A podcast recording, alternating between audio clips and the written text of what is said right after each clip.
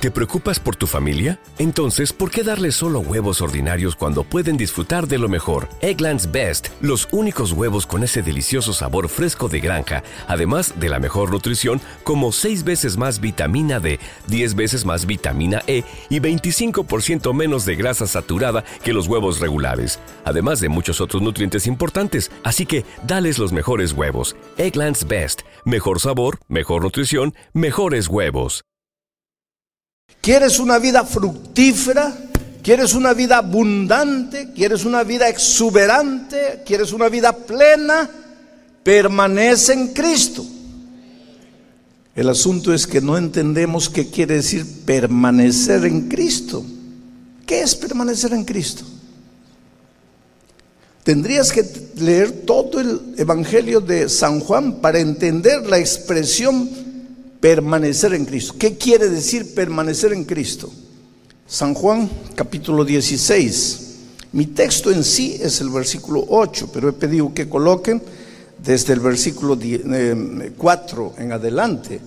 En realidad, para entender lo que quiere decir Juan 16, 8, tendríamos que leer también el capítulo 15. El capítulo 15 sucede cuando ya se estaba acercando el momento de la muerte de Cristo. Ya se estaban dirigiendo Jesús y sus discípulos hacia el Calvario. Y entonces pasaron una tarde, medianoche, así pasaron por las chacras de, los plantíos de uvas. Y Jesús les dio la gran ilustración de la vid. Y les dijo, permaneced en mí y yo permaneceré en ustedes. Así como la, el ramo, el pámpano no puede llevar frutos si no, está, si no permanece en la vid. Vosotros también nunca llevaréis frutos si no permanecéis en mí. Yo soy la vid, dijo Jesús, ustedes los pámpanos. El que permanece en mí y yo en él, ese lleva mucho fruto.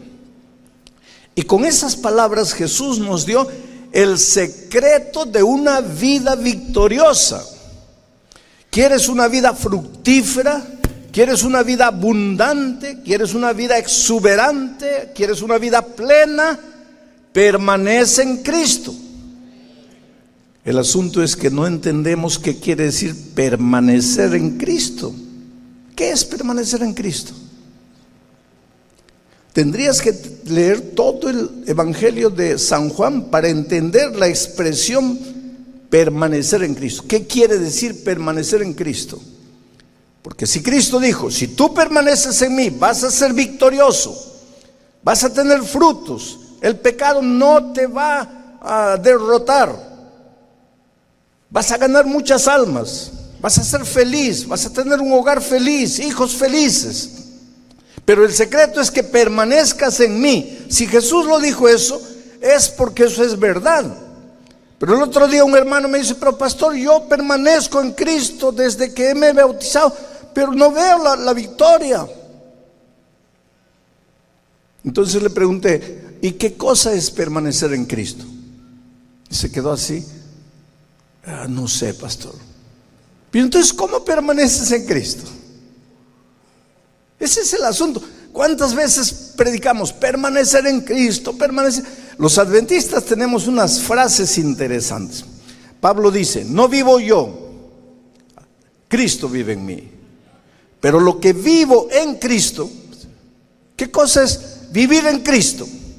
¿Qué cosa es permanecer en Cristo? ¿Qué cosa es caminar con Cristo? ¿Qué cosa es cultivar compañerismo con Cristo? ¿Qué cosa es andar de la mano con Jesús? ¿Qué cosa es confiar en la roca? ¿Qué cosa es mirar a lo alto? Todo eso es la misma cosa. ¿Qué cosa? Permanecer en Cristo. ¿Y qué es permanecer? Ahí está el problema, pues. Por eso que nada funciona. Todo funciona de palabra, me emociono, canto, yo estoy en Cristo, yo permanezco en Cristo, Él es mi roca, y esto y aquello. Y, vamos a la esencia. ¿Y qué es? Silencio. Ahí. Nada funciona. Pero cantamos, hablamos, predicamos, enseñamos todo permanecer en Cristo, en Cristo, en Cristo, en Cristo y nada funciona. Porque no entendemos. Y hasta ahora no he, empezado mi sermón. Todo esto es introducción. Porque el sermón es Juan 16, 8. Recién estoy comentándoles lo que dice el 15. Permaneced de mí. ¿Por qué Jesús les dice permanecer en mí? Porque ya se iba a ir. Ya estaban dirigiéndose al Calvario. Ya Jesús iba a morir. Después, cuando resucitara, quedaría solo 40 días y se iría. Durante tres años, ellos se habían relacionado así. Se miraban al rostro. Los discípulos tuvieron un privilegio que los profetas en el Antiguo Testamento no tuvieron y que nosotros hoy no tenemos. ¿Qué privilegio tuvieron ellos? Que ellos caminaban con Jesús, veían con Jesús, paseaban con Jesús, comían con Jesús. Ellos vieron con sus ojos los milagros de Jesús, escucharon con sus oídos las palabras de Jesús. Los profetas no pudieron hacer eso, porque el Mesías no había llegado. Y nosotros tampoco podemos tener esa convivencia con Jesucristo, porque cuando nacimos Jesús ya no estaba. Pero Él dijo, si quieres ser victorioso en la vida, tienes que permanecer en mí.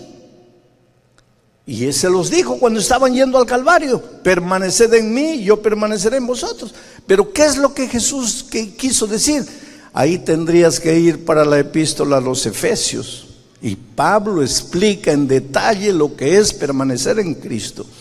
Y básicamente, permanecer en Cristo andar con Cristo, caminar con Cristo, tomar la mano de Jesús y caminar con Él, permanecer en la roca, edificar en la roca. Todo eso, básicamente, de acuerdo a la epístola de los Efesios, son tres cosas.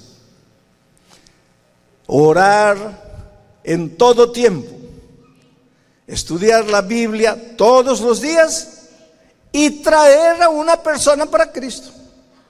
Cuando tú haces esas tres cosas, oras en todo tiempo, estudias la Biblia todos los días, aunque no tengas ganas de leer la Biblia. Y cuando vas y buscas a una persona y la traes a Jesús, cuando haces esas tres cosas, estás permaneciendo en Cristo, estás edificando en la roca, estás viviendo en Cristo, estás caminando con Él, estás andando de la mano con Jesús.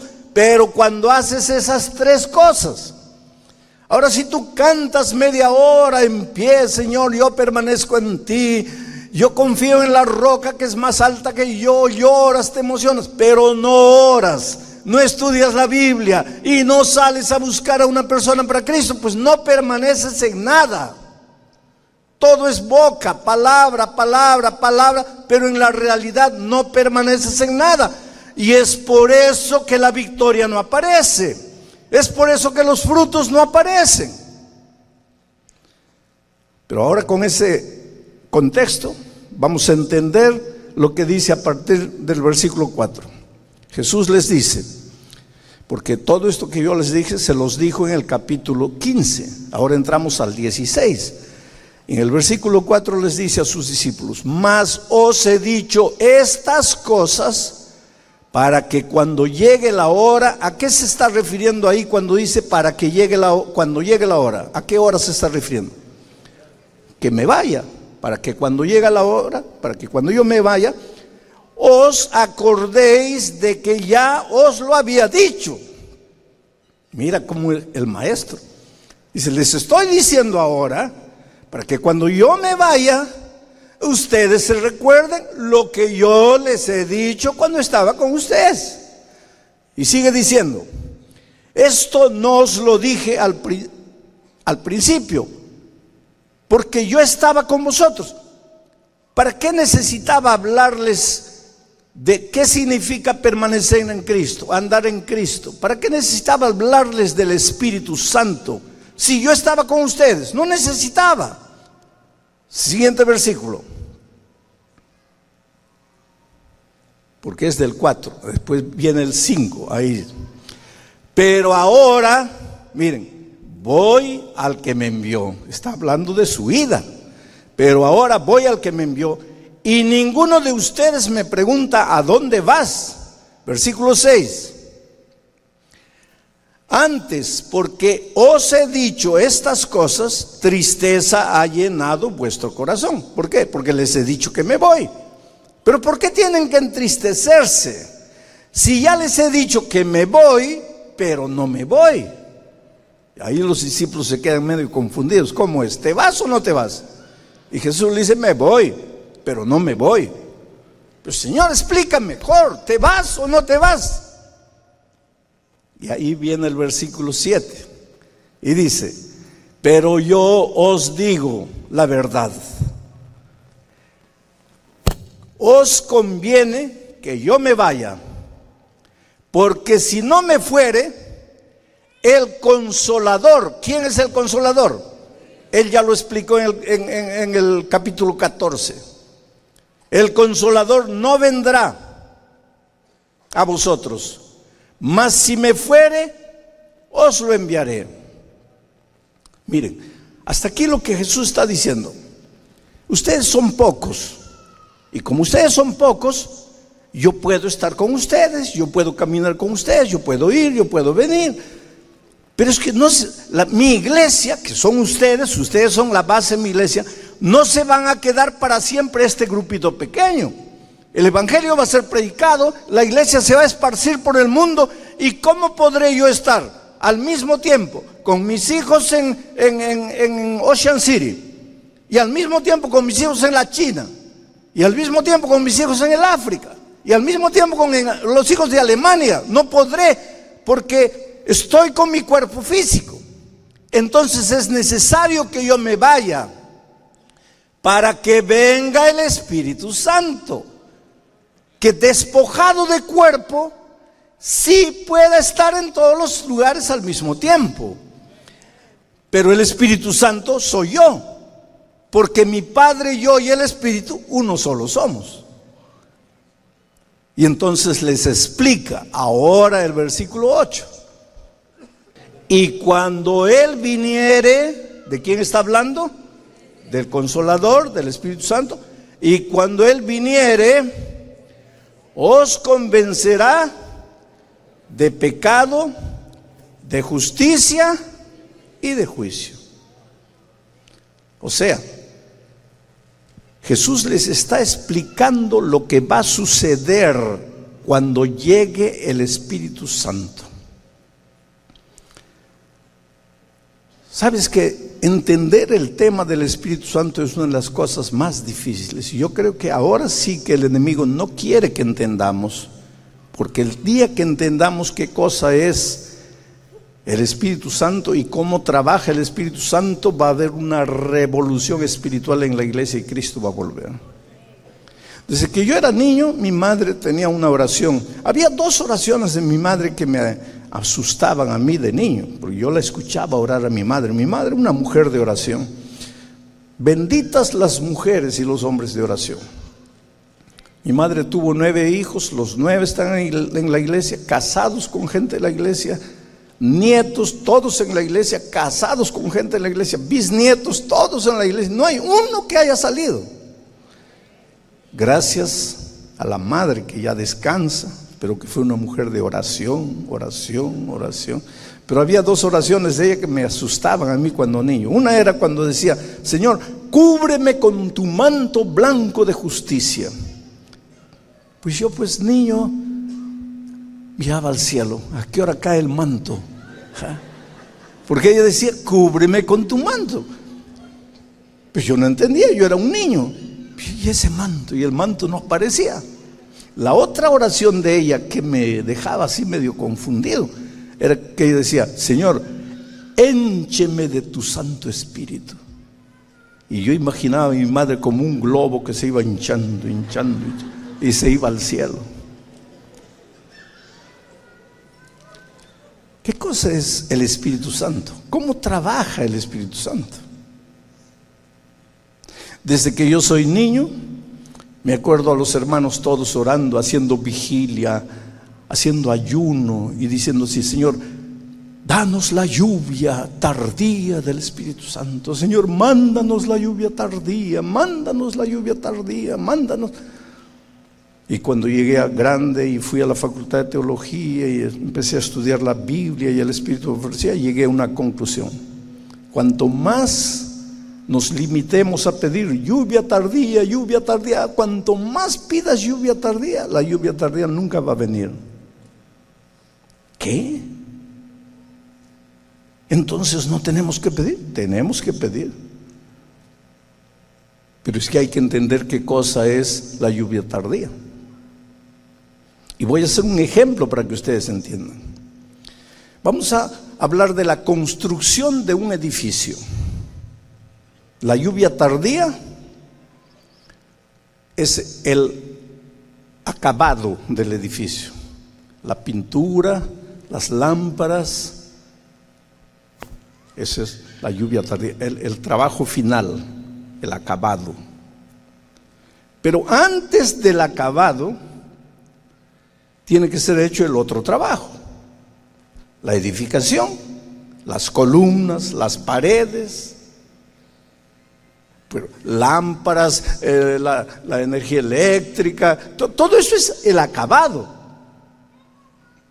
En, el Espíritu Santo la lluvia tardía es el acabado y la lluvia temprana es la edificación de, los, de las paredes, de las columnas. Vamos a decir que yo llamo a un especialista en construcción, le muestro un terreno baldío y le digo, por favor, construya, eh, por favor, hágame el acabado aquí de, de este edificio. Y el constructor me va a mirar medio extraño. ¿Acabado dónde? Aquí, en este edificio. Pero ¿cómo le voy a hacer acabado si no hay nada? Cuando tú le dices a Dios, Señor, mándame la lluvia tardía, le estás diciendo, hágame el acabado. Pero ¿dónde te va a hacer el acabado?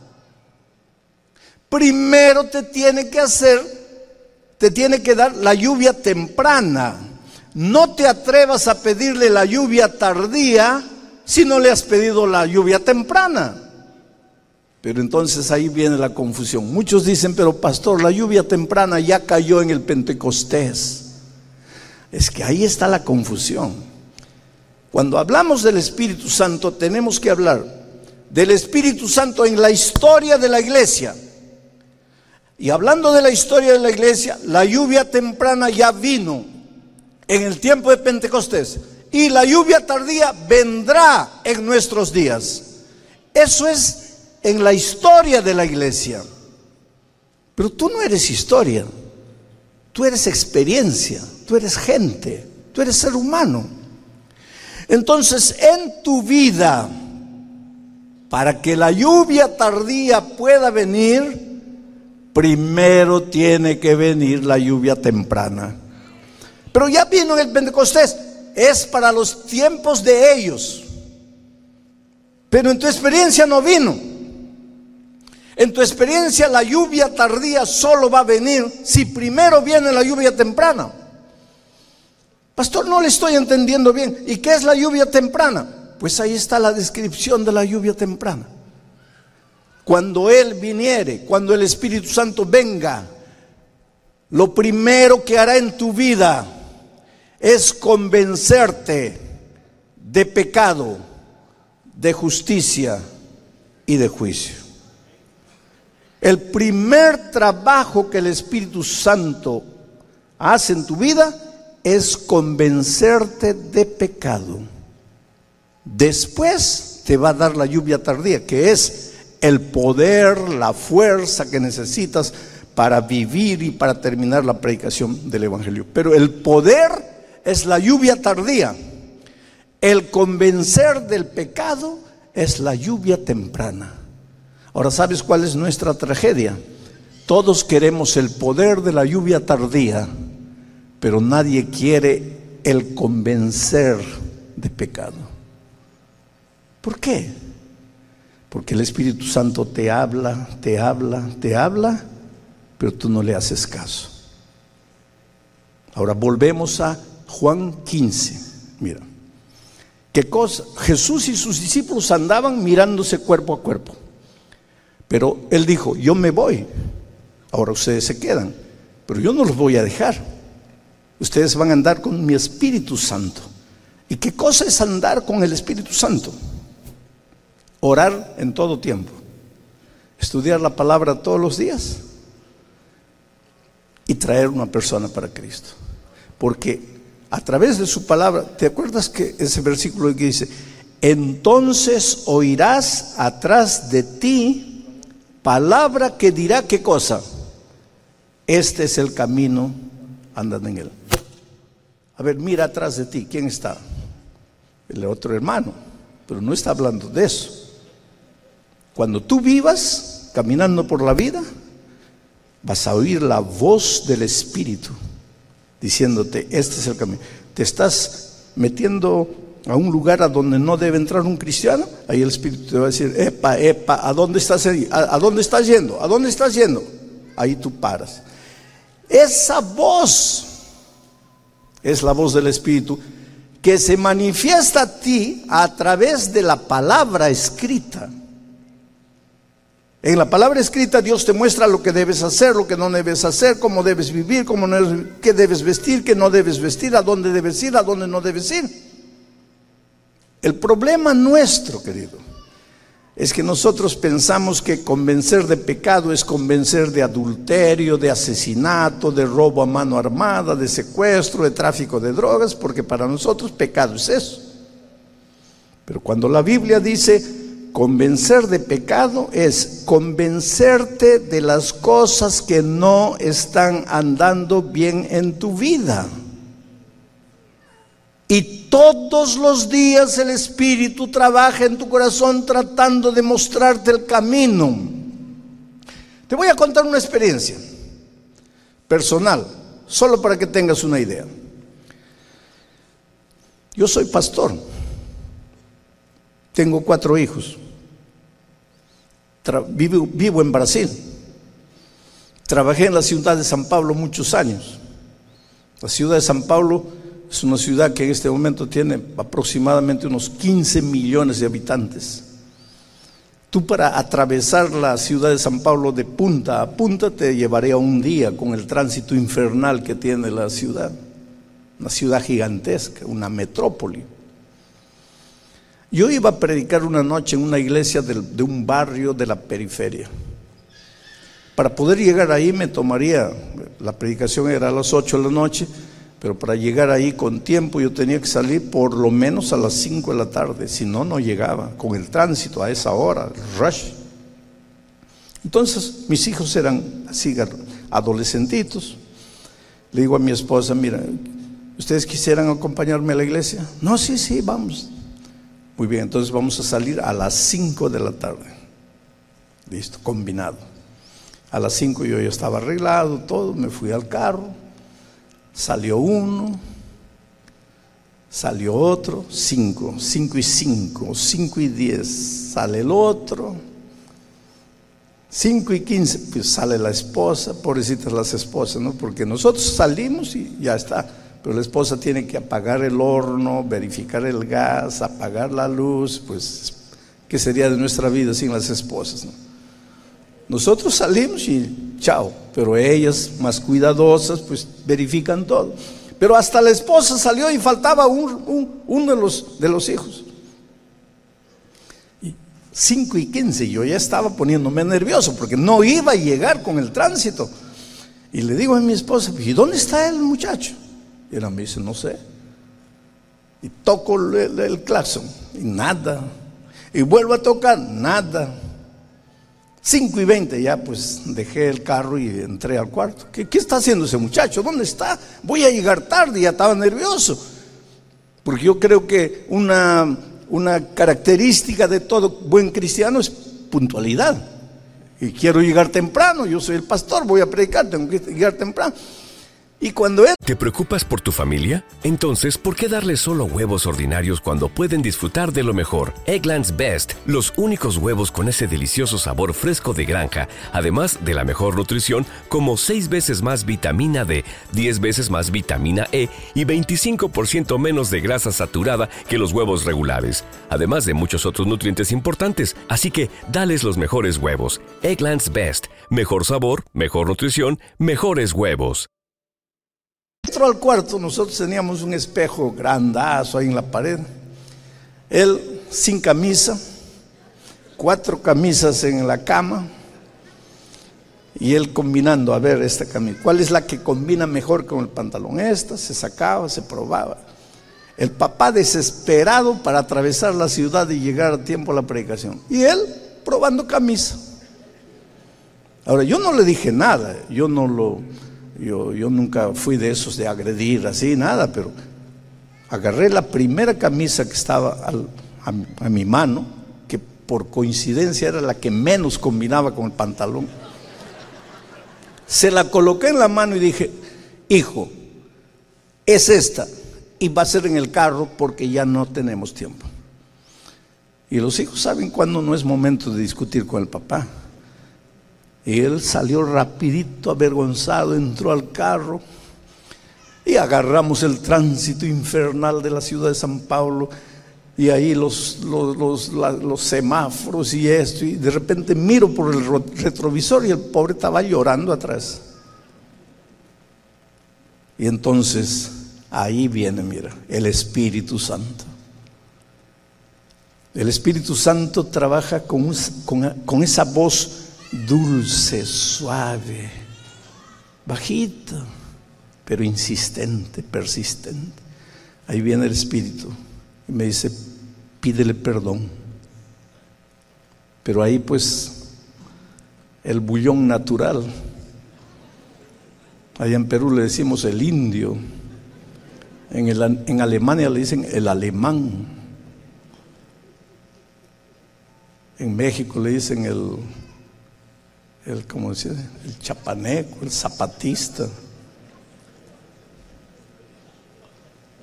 Ahí pues el hombre pecaminoso, ¿no? Comienzo a discutir. Esa vocecita que dice, pídele perdón, ¿es la voz de quién? Del Espíritu Santo. ¿Para qué sirve el Espíritu Santo? Para convencer de pecado. Pero ¿qué pasa conmigo? Comienzo a discutir con la voz del Espíritu. Porque le digo, ¿por qué tengo que pedirle perdón? Yo no le he hecho nada. A, final de cuentas, ¿quién está equivocado? Él que está probando camisa o yo que voy a predicar. ¿Quién está? A ver, dime, ¿quién está equivocado? Pero con el Espíritu no se discute, porque el Espíritu viene y dice, nah, tú puedes argumentar lo que quieras, pero tu hijo está llorando. Y si está llorando, has hecho algo que no debías hacer. Pídele perdón. ¿Pero por qué? Si yo le pido perdón, se va a acostumbrar y me va a hacer llegar siempre tarde. Y la voz del Espíritu, tú puedes decir lo que quieras, pero has hecho mal. Pídele perdón. No, no, no, no le voy a pedir. Y pues esa lucha entre la voz del Espíritu y mi propia opinión me llevó hasta la iglesia. Y cuando llegamos a la iglesia ya estábamos atrasados realmente, ya habíamos llegado tarde. De tal manera que un anciano ahí en la puerta, cuando llego, me dice, pastor, pastor, yo estaciono su carro, usted ya vaya adentro que lo están esperando.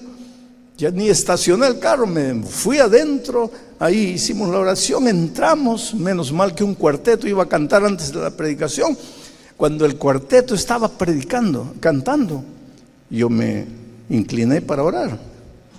¿Y cuál es la oración que hago? Ah, Dios mío, dame el poder del Espíritu esta noche para la predicación. Y ahí sentí esa voz aquí. Ah, qué bonito. Desde que salimos de la casa te estoy dando la lluvia tardía. Perdón, te estoy dando la lluvia temprana, pero eso no te interesa. ¿Para qué lluvia temprana? Lo que tú quieres es poder, ¿no? Qué bonito poder. Pero yo te estoy hablando y no me haces caso. Ese es el problema nuestro. Gracias a Dios que el cuarteto estaba cantando. Porque yo me sentí pecador. No había asaltado, no había secuestrado a nadie, no había cometido adulterio, no había matado a nadie, no había robado a nadie, pero había pecado. Y yo no quería reconocerlo. Y ahora yo quería el poder del Espíritu. La lluvia tardía la lluvia temprana no me interesa, eso ya fue el Pentecostés. Yo quiero la lluvia tardía. Me levanté, salí por atrás, le dije un día con hermano, llame a ese muchacho que está con camisa verde ahí. Trajeron a mi hijo. Y le dije, mira hijo, perdón. ¿Por qué? No sé, hijo, porque te hice llorar. Pero tú no tienes la culpa, yo, yo tengo la culpa, te hice demorar, ahora estás ya atrasado. Hijo, no quiero saber quién tiene la culpa, yo quiero que me perdones. Yo voy a predicar ahora, no quiero que veas a un padre nervioso, intransigente, radical predicando. Quiero que veas a un hombre de Dios y ese hombre que no te dejó 30 segundos, un minuto para escoger la camisa, para predicar ahora. Y pues nuestros hijos son maravillosos, ¿sabes? Mi hijo me abrazó y me dice, mira papá, ve, predica tranquilo, yo no tengo nada, ya pasó, está todo en paz. Esa noche me levanté para predicar. Hice un llamado y la primera persona que se levantó y vino adelante, mi hijo de camisa verde.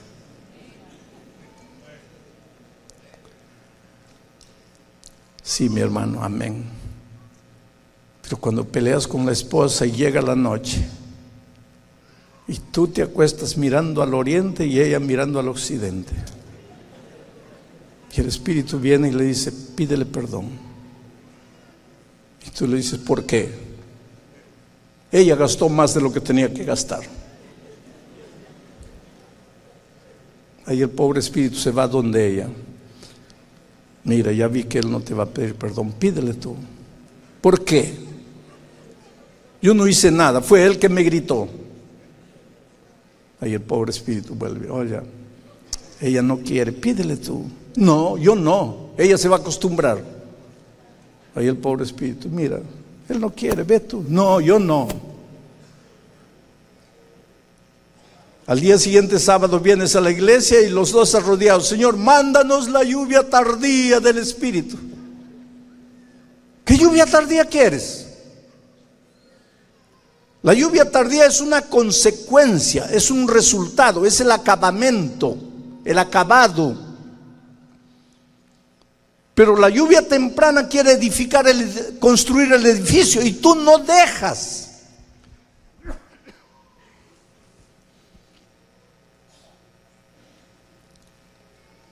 ¿Cuántas veces reconoce, mi querido hermano, eres malcriado en la iglesia? Eres malcriado con el pastor. Eres malcriado con otro, el otro hermano. Hieres, ofendes y todavía te, te ufanas de decir que eres conservador, que estás preocupado con la iglesia de Dios, dando palo para aquí, palo para acá, hiriendo a uno, hiriendo a otro. Y me vas a decir que el Espíritu no te habla. Y si no te habla, querido, ay de ti. Porque este trabajo del Espíritu Santo funciona de la siguiente manera. Si tú le haces caso hoy, el Espíritu te habla diciendo, mira, esto que tú estás diciendo no está mal. Vamos a decirle hermano del cumpleaños, mira, estás partiendo la iglesia por causa de un detalle. Y ahora, no, no, no, no. Y el Espíritu insiste, y tú no. Y el Espíritu insiste, y tú no. Y él insiste, no. ¿No le haces caso al Espíritu? te vas un paso para aquí. Pero si haces, le haces caso, te vas un paso para aquí.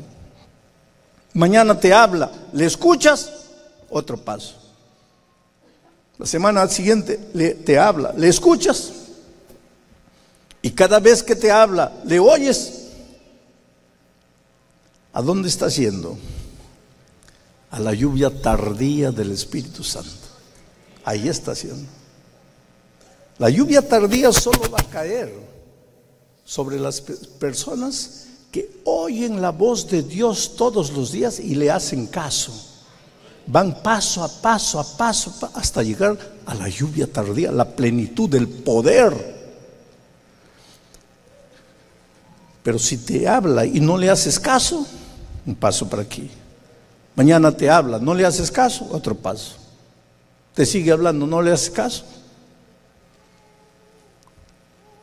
Te habla, te habla, no le haces caso. Y para escuchar la voz del Espíritu Santo, pues tienes que estudiar la palabra de Dios todos los días, porque ¿cómo te habla Dios si no es a través de su palabra? Tienes que orar todos los días, porque ¿cómo Dios te habla si no es a través de la oración? Pero no le haces caso, te vas yendo, te vas yendo, te vas. ¿Y a dónde llegas? Al pecado contra el Espíritu Santo. Cuando tú hables del Espíritu Santo, hay dos extremos, la lluvia tardía o el pecado contra el Espíritu Santo. Y tú tienes que escoger si vas en dirección de la lluvia tardía o si vas en dirección del pecado contra el Espíritu Santo. El pecado contra el Espíritu Santo es el único pecado que no tiene perdón. El propio Señor Jesucristo dijo, todo pecado le será perdonado al ser humano, menos el pecado contra el Espíritu Santo. Ay del ser humano que llegue al pecado contra el Espíritu Santo. Pero no quiero que se vayan asustados, porque hay mucha gente que tampoco entiende lo que es el pecado contra el Espíritu Santo. El pecado contra el Espíritu Santo no es que tú has pecado, has pecado, has pecado tanto que Dios dice así, bueno, a este ya no le voy a hablar. No, eso no existe. Dios siempre te va a hablar, hagas lo que hagas, te endurezcas cuando te endurezcas, Él siempre te va a hablar. Entonces, ¿por qué se vuelve pecado contra el Espíritu Santo? ¿Por qué se vuelve imperdonable? Por un simple motivo. Tú te vas endureciendo. Porque nuestro corazón, nuestra conciencia es como la palma de la mano. Mira, si tú tocaras la palma de mi mano, vas a ver que mi piel es lisa, porque yo no trabajo con la mano. Algunos de ustedes tienen cuero en la mano, tienen callos. ¿Por qué? Porque el trabajo de ustedes es con la mano. Si tú quieres buscar callos en mí, no tienes que tocar la mano, tienes que tocarme aquí adentro. Aquí sí debo estar lleno de callos. Pero yo no trabajo con la mano, entonces mi mano es lisa. Pero si mañana agarro un machete y comienzo a trabajar, ¿qué va a pasar? Se va a poner roja la mano. Y si paro ahí, normal, mañana sigue normal. Pero si yo a pesar del dolor sigo dándole, ¿qué va a pasar? Se va a formar, ¿qué cosa? Ampolla. Y si paro ahí, dentro de una semana, está todo igual. Pero si no paro y sigo dándole, la ampolla va a reventar y va a sangrar y va a doler. Si paro por ahí, dentro de un mes, mano fina de nuevo. Pero si no paro, sigo dándole, después de sangrar, de reventarse, comienza a aparecer otra piel. Pero ya no es una piel lisa, es una piel dura que se llama callo una mano encallecida, una mano que no siente más dolor. Igualito es el corazón humano. Dios te habla, estás yendo para aquí, para el pecado, Dios te habla, le haces caso, tu corazón está sensible a la voz de Dios. No le haces caso, ampolla espiritual. Le sigues dando, revienta la ampolla. Le sigues dando, sangra. Le sigues dando, comienza a aparecer el callo espiritual. Y llega un momento en que cruzas la línea, llegas a un punto, no que Dios no te habla más, porque Él nunca te va a dejar de hablar. Llega al punto en que tú ya no oyes más. No es que Dios no te habla, tú no oyes, ya tú te endureciste. Es como el que tiene la mano llena de callos, puede golpear, golpear, golpear, ya no le sale ampolla, porque ya la mano se endureció. Aquí llegaste al pecado que no tiene perdón. ¿Y por qué no tiene perdón? No porque Dios no quiera perdonarte, porque Él siempre te va a perdonar. Entonces, ¿por qué no tiene perdón? Porque para que Dios te pueda perdonar, ¿qué tienes que hacer tú? Tienes que pedir perdón. Pero el que llegó aquí, ese ya no siente dolor. ¿De qué me van a perdonar? Entonces él entra a la iglesia, escucha el sermón, sale del sermón, todo normal. Está viviendo en pecado, no siente. Está haciendo cosas malas, no siente. ¿Por qué? Porque se endureció. No es que Dios lo dejó, que Dios lo abandonó. Él se vino a un punto de donde Dios ya no lo puede llamar más. Él no escucha. Dios lo llama, pero él no escucha. Ahora esta noche aquí entre ustedes, algunos se están preguntando, Dios mío, ¿será que yo cometí el pecado contra el Espíritu Santo? Y yo te respondo, si estás escuchando en este momento una vocecita en tu corazón, si tú estás sintiendo así, ay Dios mío, ¿será que yo de tanto pecar me estoy endureciendo? Si te preocupas así, es porque todavía no has cometido el pecado contra el Espíritu. Porque si hubieras cometido, ya no sentirías eso que estás sintiendo. Si estás sintiendo, es que Dios todavía te habla. Pero si sigues así, vas a llegar al punto en que Dios se va a seguir hablando, pero tú ya no vas a oír. Te voy a contar una historia. Yo trabajé en la selva entre los indios de la tribu Ashaninka, la tribu Campa, allá en mi país. Y pues caminaban noches, días ahí por la selva. Entonces los indios un día me dijeron, mire pastor, si un día usted se pierde en la selva y no logra encontrar el camino y tiene que pasar la noche en la selva, no hay problema, pero cuando usted ya calcula que no va a llegar, antes que se oscurezca, busque leña, ramos secos, hojas secas, y busque un nido de un pajarito y haga una fogata. Porque cuando usted tiene fuego en medio de la selva, primero, tiene el calor del fuego. Segundo, el fuego y el humo ahuyentan los mosquitos para poder descansar tranquilo. Y tercero, el fuego ahuyenta los, las fieras, las serpientes, te está seguro. El fuego es su seguridad. Entonces, si tiene que pasar una noche en la selva, haga fuego, haga una fogata y duerma ahí. Y una noche me sucedió eso. Y entonces fui buscando leña, ramas secas, hojas, amontonando ahí para mi fogata. Un nido, ¿por qué un nido de pajarito? Porque los pajaritos construyen su nido con un material que es un material inflamable, es el material más fácil de agarrar fuego. Entonces tú agarras el núcleo del fuego con eso, le echas una hojita, un palito chiquito, otra hojita, otro palito chiquito, una rama mayor, otra rama mayor, otro tronco mayor, tienes el fuego. Entonces un día tuve que hacer eso y no había problema. saqué mi mochila y busqué el fósforo, que siempre cargaba mi fósforo. Pero sucede que esa noche, ese día, había sudado tanto y con el sudor la tela de la mochila se mojó. Y cuando agarré el fósforo estaba húmedo. Entonces cuando llegué, junté todo el material, llegó el momento de prender. Primer palito, se apagó, no funcionaba. Segundo, fui usando todos los palitos y ninguno funcionaba. Me quedaba tres, me comenzó a asustar. Porque si estos tres no me funcionaban, ¿cómo iba a pasar la noche en la selva oscura? Ah, tú, tú, nunca has pasado, tú no tienes idea de lo que es pasar una noche en la selva. Hice una oración y comencé. El, el tercero se perdió. El segundo se perdió. Y me quedaba el último. Y ahora, de ese palito dependía o mi seguridad esa noche o mi desesperación esa noche. Ese era mi palito salvador.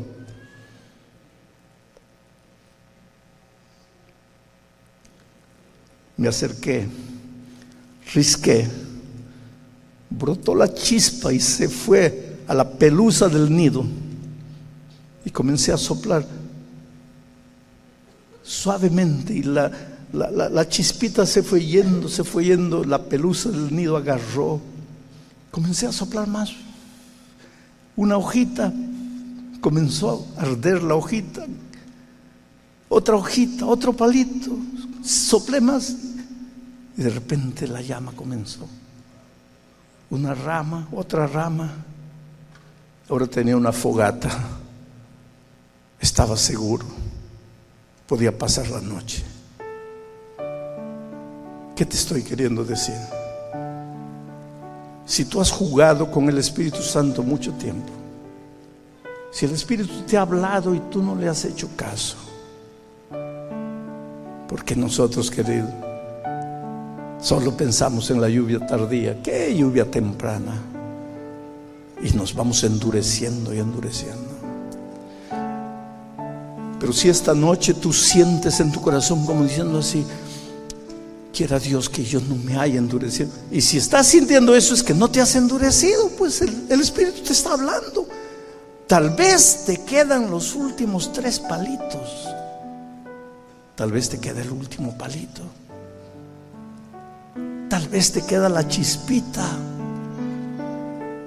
Agárrate de esa chispita.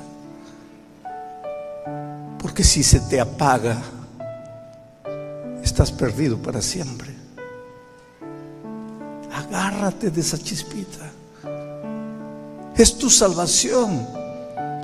Yo sé que esta noche a muchos de ustedes la voz del Espíritu Santo les habla clara y sonora. A otros menos. A otros menos. A otros mucho menos. Agárrate de la voz del Espíritu. Dile, Señor, yo, yo no quiero jugar más con, con el Espíritu. Yo quiero oírte, yo quiero obedecerte, yo quiero hacerte caso. Que este sea el punto de partida de una nueva experiencia. Hoy es el día de buena nueva, hoy es el día de salvación. Oh querido, Dios te ama, Dios quiere que cuando Jesucristo vuelva tú estés en el grupo de los redimidos. Por eso la Biblia es un libro de llamado, te llama, te llama, te llama, es una invitación a la entrega, a la reconsagración. Tú no eres nada sin Cristo, tú no eres nada sin la voz y sin el trabajo del Espíritu y el Espíritu te está llamando. Yo te voy a hacer una invitación en el nombre de Jesucristo. Si quieres decirle a Jesús esta noche, Señor, por favor háblame, sígueme hablando, no dejes de hablarme y ayúdame a obedecerte, a oír tu voz y a caminar con pasos firmes hacia la lluvia tardía. No quiero ir hacia el pecado contra el Espíritu Santo. Señor, háblame.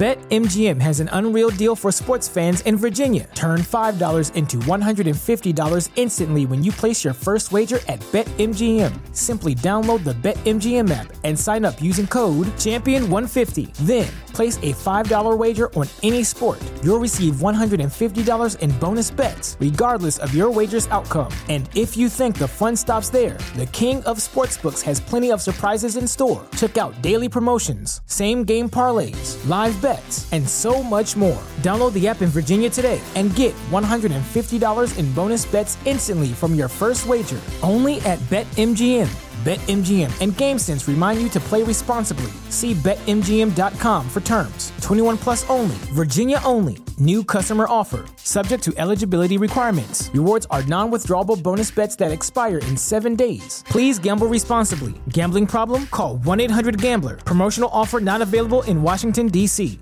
¿No se merece tu familia lo mejor? Entonces, ¿por qué no los mejores huevos? Ahora, Egglands Best están disponibles en deliciosas opciones. Huevos clásicos, de gallina libre de jaula y orgánicos de Egglands, que ofrecen un sabor más delicioso y fresco de granja que le encantará a tu familia. En comparación con los huevos ordinarios, Egglands Best contiene la mejor nutrición como 6 veces más vitamina D, 10 veces más vitamina E y el doble de omega 3 y B12. Solo Egglands Best. Mejor sabor, mejor nutrición, mejores huevos. Visita egglandsbest.com para más información.